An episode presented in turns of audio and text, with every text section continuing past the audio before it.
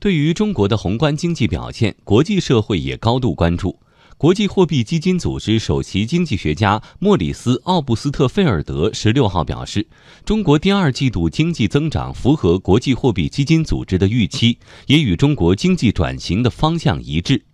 他认为，当前中国经济增长表现与降低国内债务水平的努力一致。